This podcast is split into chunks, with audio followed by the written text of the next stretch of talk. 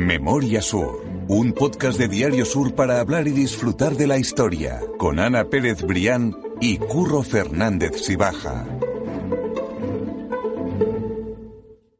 Hola Ana, ¿qué tal? Hola Curro, buenos días. Hoy vamos a hablar sobre un tema que cada vez que lo tratamos en el podcast hay un pico de escuchas. Y es inevitable también, por supuesto. Es inevitable. Palabra clave. Desde luego, la palabra clave que es Larios. Larios. Ya sea en la familia, ya Da sea la calle, pero es cierto. Sí, sí. Larios es historia de Málaga y acierto seguro entre los oyentes. Y es que encanta eh, todo lo que todo lo que sea el, el- el enganche y esa percha de la familia Laros, pero es que no hay otra, Curro. La verdad es que es una de nuestras familias más importantes y todo lo que rodea su historia, eh, primero genera mucha eh, curiosidad y segundo es que merece esa atención porque porque hicieron muchísimo por Málaga, ¿no? Pues sí, y además porque ellos ellos eh, esconden en sí una historia que está repleta de detalles, de anécdotas y de, y de cosas grandiosas que, que, bueno, que merece la pena que rescatemos en este podcast. Yo particularmente no me canso de hablar de los larios. A mí me pasa igual, me pasa igual. Sabes que nuestro tema Mm. Nuestra debilidad. exactamente, nuestra debilidad, y es que no- nos encanta. Vamos a hablar hoy además de una historia creo que es poco conocida, por lo menos yo creo que es poco conocida, pero que es súper interesante, y es el Palacio de la Familia Larios.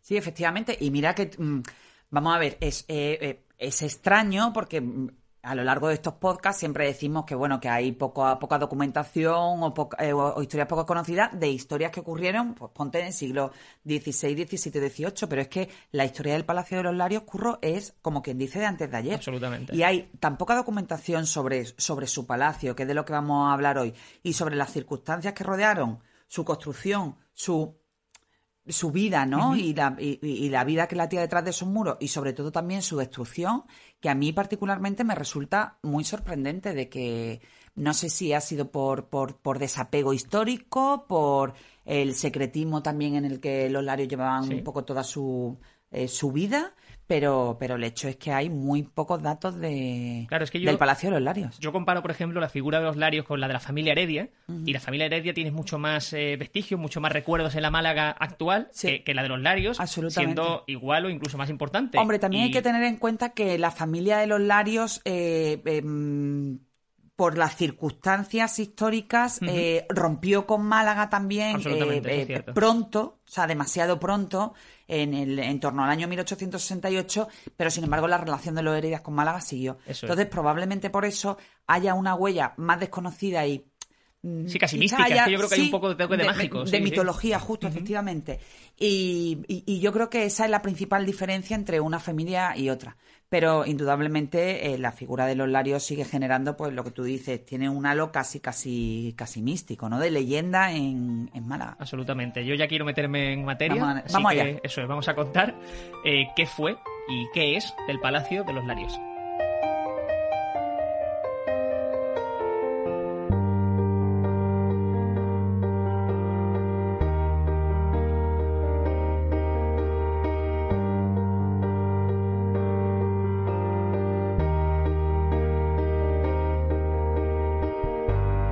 Antes de nada, antes de que empecemos a meternos en, en materia, como decía, vamos a poner un poco en contexto de todos los capítulos que hemos tratado hasta ahora los Larios, porque digamos que hemos dejado la calle Larios inaugurada, pero después de ahí no hemos vuelto a No retomarlo. hemos seguido. Así que vamos a hacer un, un breve resumen. La familia Larios no era malagueña. No, Llega a Málaga de fuera. La familia Larios no era malagueña, eh, vinieron del Valle de Cameros, también hemos estado hablando de, de ese pequeño lugar de La Rioja que representó, bueno, pues la cuna de los grandes hombres que posteriormente vendrían a Málaga a construir ese esplendoroso legado industrial, ¿no? Estoy hablando pues de, de Martín Lario Herrero, que fue el primer marqués de, de Larios, que vino con su familia, también de Manuel Agustín Heredia, que fue eh, contemporáneo y nacido en el mismo lugar, o incluso de Félix Sáenz, ¿no? Eso es. Hay crónicas de la época incluso que hablan de que el señor Martínez, de, de la calle Martínez, cercana a la, la paralela a, perpendicular, perdón, a calle Lario, eh, también nació en el Valle de, de Cameros, de, es. de La Rioja. Es decir, estamos con, un, con un- una pequeña zona en el mapa del norte de España que realmente a nosotros pues nos dio y nos, y nos proporcionó esa luminosidad de la parte de la historia que tanto nos gusta del siglo XIX, ¿no? y que convirtió, que... convirtió a Málaga en una potencia. Mucho se habla, pues, de em, es que es verdad, yo creo que tenemos que conocer más nuestra historia, Curro, porque en determinada época pues se habla del esplendor textil de Cataluña o del esplendor siderúrgico e industrial del País Vasco, cuando es que Málaga ya lo tuvo. Sí, es cierto, esto de la potencia. Y ese esplendor fue gracias en parte a esta familia em, de, de ese lugar, ¿no? De, de, La Rioja, los Heredia, los Larios, bueno, posteriormente muchas otras, los Loris, los Rey, los, los Castel, pero... Sí, una zona de La Rioja que tenemos que saber que es verde y mora, que esa es malagueña. Efectivamente, y esa lleva nuestra bandera. Exactamente, eso es. Hermanados, hermanados, ya el Valle de Cameros con Málaga, hermanados para siempre. Exactamente. La cosa entonces es esa, que la familia Larios llega a Málaga, empieza a cosechar una, una riqueza muy importante y por lo tanto empieza a promover la calle Larios, lo que hoy conocemos como la calle Larios, que era un, un, auténtico sinsentido de calle. Sí, sí, efectivamente, eso era una zona absolutamente delirante de, de, de callejuelas, de lugares insalubres, de barberías, viviendas, garitos de todo tipo. Y efectivamente, la calle Larios no solo responde, ya lo hemos contado en otras ocasiones, no solo responde a esa necesidad urbanística de que ya la ciudad pues mm, comunicara el puerto con la Plaza de la Constitución, en aquella época la Plaza de los Cuatro Calles, sino que también respondía a una necesidad sanitaria. Eso es. De que, eh, de hecho, las autoridades de, la época eh, pues insistían, insistían, insistían ante las autoridades eh, administrativas, ante las instituciones, en la necesidad de romper con ese eje para que en el caso de epidemia, bueno, pues no hubiera un diezmo de la población como el que, como el que ocurría eh, cada vez que había pues, un brote de peste, de fiebre amarilla, de cualquier tipo de, de enfermedad, pues en esa parte concreta de, del mapa, en lo que posteriormente fue Calle Lario, era un auténtico desastre, curro. Absoluto se comienza la obra en Calle Larios y ahí encontramos el primer guiño al Palacio de los Larios porque la, el, sentido, digamos, ¿no? La, no me sale la palabra. sí, efectivamente, el eje de la calle está eh, eh, mm, la orientación. Eh, convenientemente girado porque, bueno, los Larios fueron los que asumieron como, como esa parte, siempre también hemos dicho que, que la construcción de Calle Larios responde a una colaboración pública-privada, los larios son los que asumen esa parte privada, con lo cual se permiten algunos lujos en la calle. Uno de ellos fue moderar ligeramente el eje de calle Larios para que coincidiera con la entrada de su palacio. Que está hay que tener la equitativa, para que Sí, justo donde se alza ahora la equitativa, ahí estaba justo el Palacio de los Larios, que el Palacio de los Larios era bastante anterior, es decir, no lo construyen ellos y además esa historia también eh, eh, engancha con la construcción de la Alameda. Eso es. Hay que decir, que también lo, lo recordamos en el capítulo que, correspondía a ese lugar, que antes de la apertura de Calle Larios ya estaba la Alameda, que era el epicentro pues, de las grandes mansiones, de la vida social, cultural, de intercambio con el puerto. Es decir, ahí estaban pues, las casas de los Lorin, de los Heredia, de los... y la de los Larios, que coincidía con el final de la Alameda, que ya estaba construida y que posteriormente viraría con otra de las entradas hacia la entrada de su calle, de la calle Lario. Entonces, la ubicación del Palacio de los Larios era absolutamente privilegiada. Imagínate, curro, arranque de la Alameda y arranque por otra parte de calle Lario. Absolutamente. Era el, el, vértice luminoso de ese triángulo ¿eh? que eh, iba por un lado hacia la Alameda y por otro lado hacia calle Lario. Totalmente. Y ya por acabar ese resumen que yo creo que era necesario para que la gente vuelva a ponerse al día, Inauguramos la calle Lario en 1891. Contamos que una inauguración espectacular en la que hubo los mayores. de agosto, efectivamente. Y además, eh, sabemos que ya en ese momento no había una representación de la familia Larios en Málaga. Efectivamente, también hemos hablado de que, de que quizá esa huella está un poco más difuminada y un poco más convertida en, mito porque los Larios habían roto con Málaga por las circunstancias históricas unos años antes. Eh, tú dices que la inauguración de la calle efectivamente en 1891, pero unas décadas antes, en concreto en el año 1868, bueno, pues se produce en España una revolución, una revolución eh, de carácter obrero llamada la, la, Gloriosa, que bueno, que en el caso de Málaga se fue extendiendo y que al llegar a Málaga tuvo muchos efectos, pero entre otros el, el asalto al Palacio de, de los Larios, de, no en su calle, sino con la referencia de, de la Alameda, hasta el punto, bueno, los lo, obreros de la fábrica de los Larios de aquella época asaltaron el palacio, lo incendiaron y hasta el punto de que la familia Larios que vivía allí tuvo que escapar por los tejados y conseguir salvoconductos especiales para poder eh, irse a Gibraltar y desde allí se exiliaron definitivamente a París o a Londres. Esa es la razón por la cual eh, unos años después no hubo ninguna representación, al menos oficial, de los Larios en, en su calle. Pero sin embargo no se desligaron de ese gran proyecto que acariciaron tanto Martín como Manuel Domingo, padre e hijo, de que en Málaga quedara una calle con su nombre. Eso es. Ya hemos hecho el resumen, ya hemos puesto el escenario. tenemos puesto el contexto. Absolutamente. Y ahora sí vamos a hablar ya de por sí del propio palacio porque lo que sabemos, como decimos, es que el palacio estaba donde hoy está la equitativa, o en una zona muy, muy, muy cerca, muy, muy exacta. Sí, no, corresponde exactamente con esa, con esa parte. Eso es.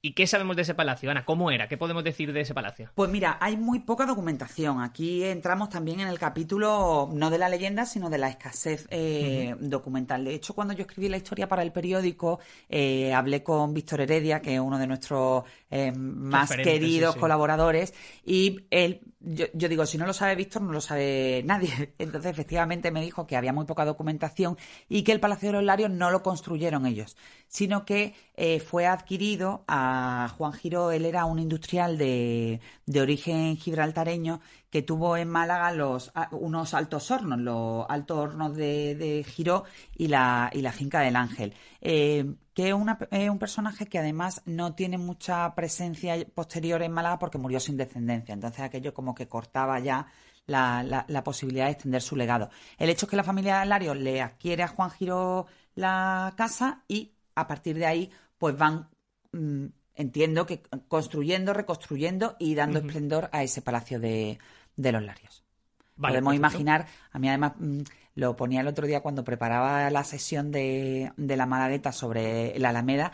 Em, yo no sé tú, pero yo a mí mi carácter era así un poco periodístico y, cotilla, porque no, porque, porque no negarlo. Inevitable, inevitable. Eh, me, me, encanta imaginar qué ocurría en esas casas de puerta adentro, y cómo serían y cómo, porque además está, eh, sí que es un hecho documentado que en esos lugares, en el Palacio de los Larios, en el cercano de los Heredia, en el cercano de los Lori, no se, solo se fraguaban esas alianzas industriales, comerciales y económicas, sino que eran también alianzas de carácter personal, es decir, que se casaban entre, entre ellos que por cierto ese capítulo también lo tenemos pendiente, Curro, el de las grandes sagas, cómo se, cómo, cómo se mezclan entre ellas.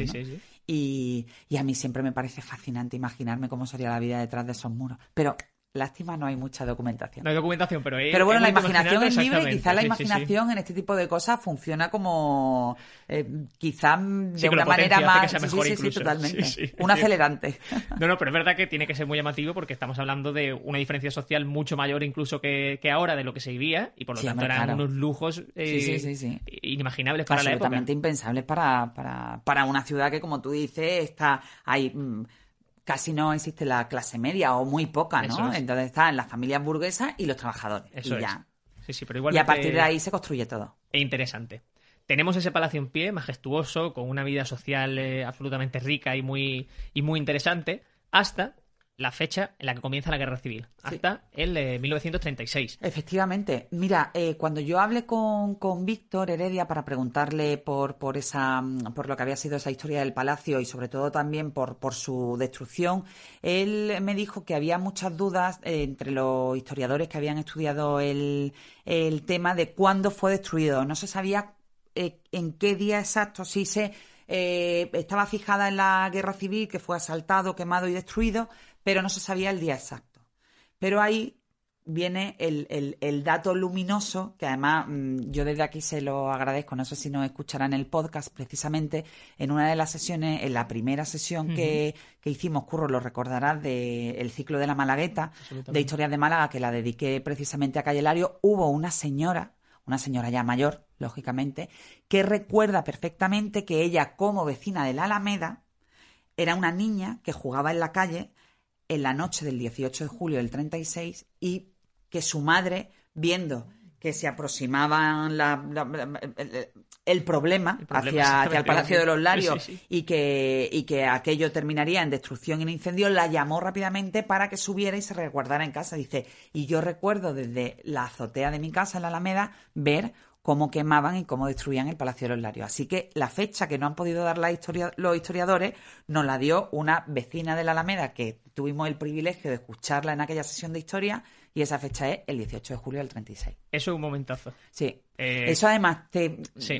no sé, a lo antes te lo comentaba, a, a- a alguna gente le puede parecer una tontería, pero el poder todavía eh, tener contacto físico con el testimonio oral de personas que tuvieron la oportunidad de vivir determinadas cosas que han sido importantes para nosotros, Curro, a mí particularmente me parece un absoluto privilegio y un regalo. Y una suerte, Ana, porque Sí. para que la gente lo entienda, en esos ciclos tú haces la conferencia en la que explica el tema eh, del que trate esa semana. En esa ocasión fue de, la, de, de del origen de Calle Larios. Y esa mujer al final, en el turno de palabra, digamos, sí. cogió el micrófono, contó la historia. Y nos dejó a todos con la boca abierta. Es que nos quedamos todos un, Sí, sí. un momento de silencio absoluto, porque claro, te está contando la historia de cómo se produjo esa quema, ese asalto al Palacio de Larios, y te lo está contando 87 años después. O sea, Sí, es sí, que sí, es sí. eh, Efectivamente, es alucinante y con una lucidez pues que, que llama la atención, ¿no? Ella era una niña que vivía en la Alameda y que, y que vio eso. impresionante. Sí, sí, ese, ese momento la verdad es que no, está apagado. Mm, Hablábamos entonces de que ese palacio eh, fue echado abajo o fue asaltado. Los restos que quedaban se ven en alguna imagen en el propio eh, Sí. periódico, la noticia en la que enlazamos, como siempre.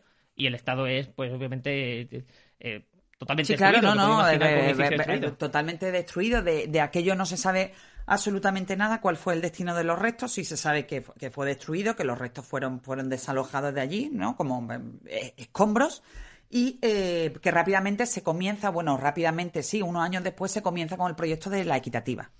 De hecho, eh, también por ahí vamos a dejar una foto del final de la Alameda donde se ve ya un, peque- una pequeña parte de, de- un murete donde se anuncia la construcción de, de la equitativa tras la, tras la mm, dejar libre el solar del, del Palacio de los Larios.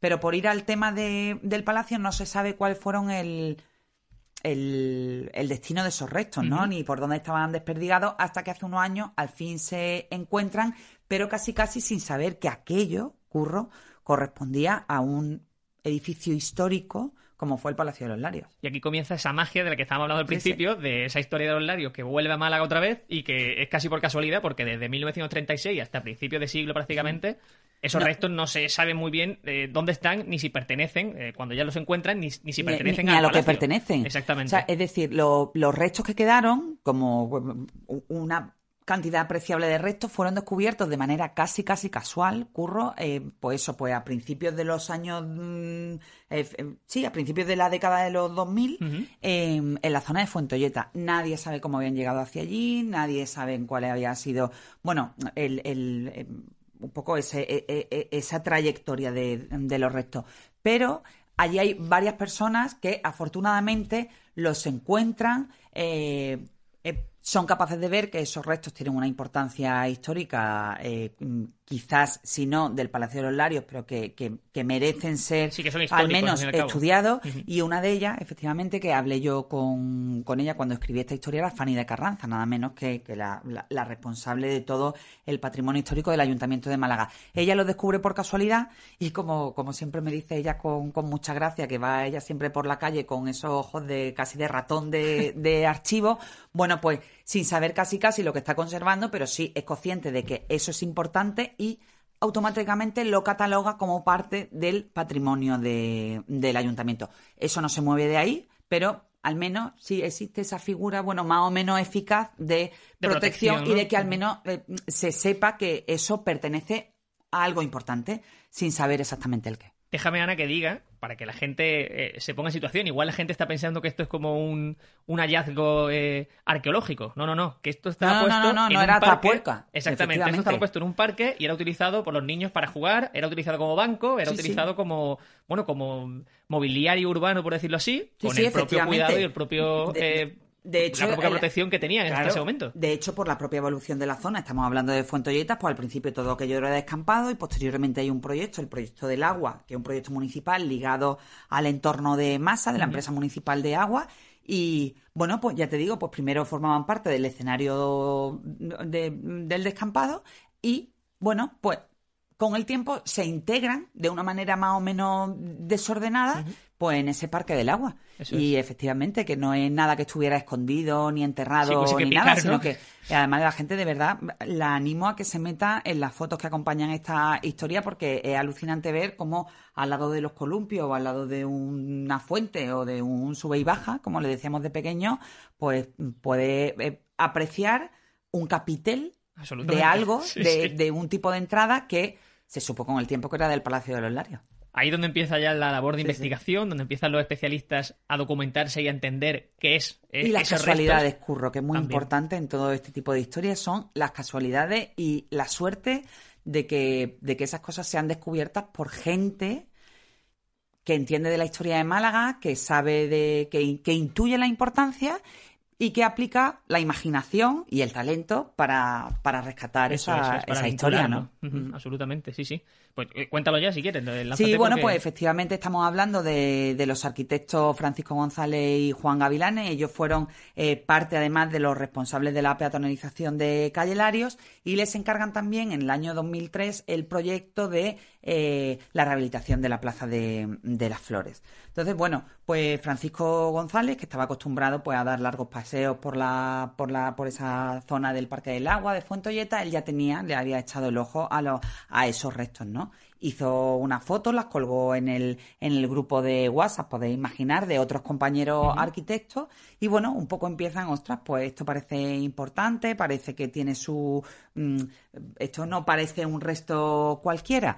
Eh, y descubren eh, por esa casualidad y también por un estudio que posteriormente llevó a cabo, eh, se llevó a cabo en la Universidad de Málaga, eh, comparando con fotos de la época que esos restos corresponden exactamente al pórtico de entrada del Palacio de los Larios. ¿Qué ocurre? Que Francisco González y Juan Gavilanes, que la verdad es que hacen un trabajo eh, bastante conservacionista para bien y, muy respetuoso con, la historia, eh, bueno, pues deciden que en ese proyecto de rehabilitación de la Plaza de las Flores va a haber un guiño importantísimo a ese Palacio de los Larios en una fuente pues sí, mm, los más mayores tú no te acordarás probablemente de la Plaza de las Flores como estaba antes. Yo no me acuerdo. No lo sé.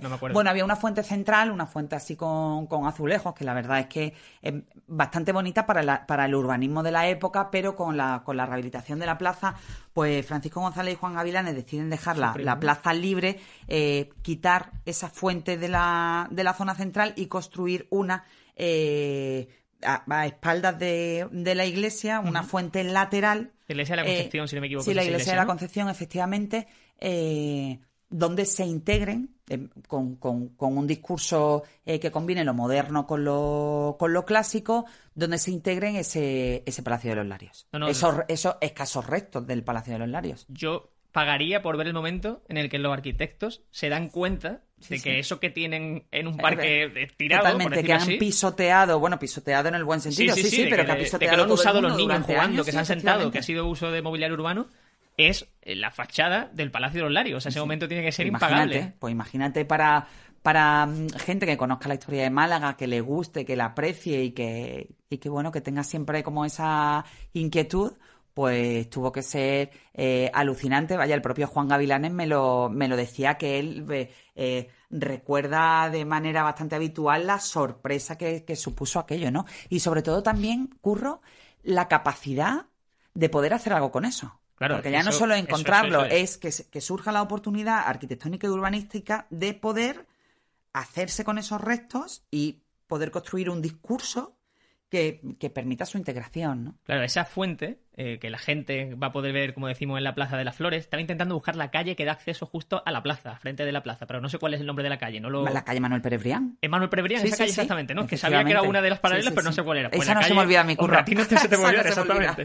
Pues esa calle Manuel Pérez Brián, recomiendo entrar por ahí porque se van a encontrar la fuente de. Preciosa la visión. Exactamente, y espectacular. Y yo lo que y además mucha gente se preguntará, Curro, perdona que, te, que te preocupe, pues como como sucede en muchas construcciones que combinan lo contemporáneo y lo, y lo clásico, ¿no? Pues tú dices, uff, mm, si no conoces la historia de la fuente, dices, ostras, qué raro, se ve aquí un restos que se ven perfectamente que son históricos con, con, algo completamente rompedor, pero precisamente eso es lo que le da la potencia a la, a la fuente. ¿no? Y a la historia que tiene. Claro, pero eso se sabe si, si conoces la historia, que es lo que hablamos Claro. muchas veces. Y yo creo de verdad que eso, que merece mucho la pena entrar por esa calle Manuel Pérez Brián, ver esa fuente y saber que lo que estás viendo son los restos del Palacio de los Larios, que yo creo que mucha gente no lo sabrá porque además, como tú estabas diciendo, no está obviamente esa fuente reconstruida como la fachada del palacio.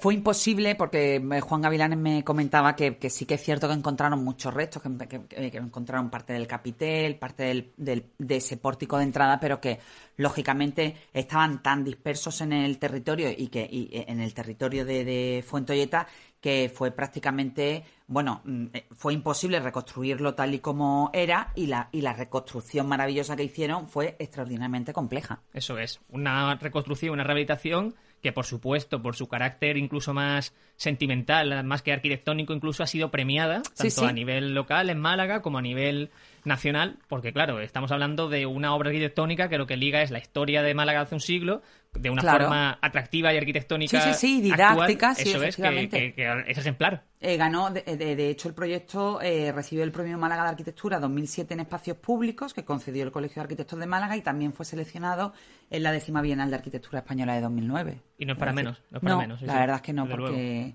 eh, como tú decías, animamos a la gente a que a que vaya a que vaya ahí un poco a que a que comprenda, ¿no? Ese bueno, no sé, a mí me gusta llamarlo al final ese círculo virtuoso de un Sí. palacio que terminó destruido con pasto del fuego y que ha terminado recuperado como pasto del agua, ¿no? Como fuente. total, total. Entonces, no sé, es bonito. A mí me resulta al menos bonito e incluso romántico. Es una historia muy chula de la que teníamos que, que hablar, por supuesto. Y también hemos tenido la suerte de hablar con Juan Gavilanes, que fue uno de esos arquitectos que se encargó de todo este proyecto y que nos ha contado muchísimas curiosidades sobre ese hallazgo de los restos y de cómo se trabajó para llegar a la situación en la que está actualmente. En esa época yo vivía por Fuenteolletas y daba unos paseos con mis niños, los llevaba al Parque del Agua, que es un parquecito que está eh, al final de la cuesta de, Camino al Colmenar. Entonces, eh, bueno, pues mm, entre esos paseos yo veía que, había unas piedras extrañas, piedras que eran monumentales. Eh, parecían unas piedras casi romanas porque tenían elementos clásicos, eh, o bien podían ser de alguna casa noble. No sabíamos todavía de dónde venían, ¿eh? pero bueno, eran unas piezas desde luego muy sugerentes. Había visto muchas veces, muchísimas veces, un grabado que había en el, portal de un edificio eh, donde vivía mi suegro. Cada vez que yo iba a su casa, ese grabado que estaba reproducido a un tamaño muy grande, me entretenía en, en- en verlo. Era un grabado de la Alameda, en el que se veía un poquito a vista de pájaro toda la Alameda con, con los edificios a derecha e izquierda y la fuente de Génova en, la punta. Entonces, bueno, pues mm, una vez que ya estaba, estábamos con el proyecto, pues una vez más fui, vi ese grabado y de pronto, de casualidad, esperando el ascensor, ¿eh? pues allí estaba eh, la casa de los Larios, que estaba en primer plano, y te acercas y empiezas a ver que las piedras que se están metiendo en el proyecto, que ya conoces perfectamente, pues están allí en esas puertas. Estaba la carita de, que, que hoy día está allí puesta en la fuente, estaban las dos velas, eh, las pilastras. Claro, no estaban, las piezas no las teníamos todas, pero allí estaba dibujada una puerta que cuadraba con las piezas que teníamos. y ahí es donde surgió eh, la posibilidad de incorporar las piezas de la, de la portada del Palacio de los Larios. Estas piezas, en principio, sí detectamos que no eran, eran fragmentos, eran piezas incompletas de un todo que veíamos en las fotografías, pero que era imposible de recuperar tal cual. Y entonces lo que intentamos fue hacer una fuente mural y una fuente con una cierta monumentalidad, sobre todo apoyada en las piezas que habíamos encontrado.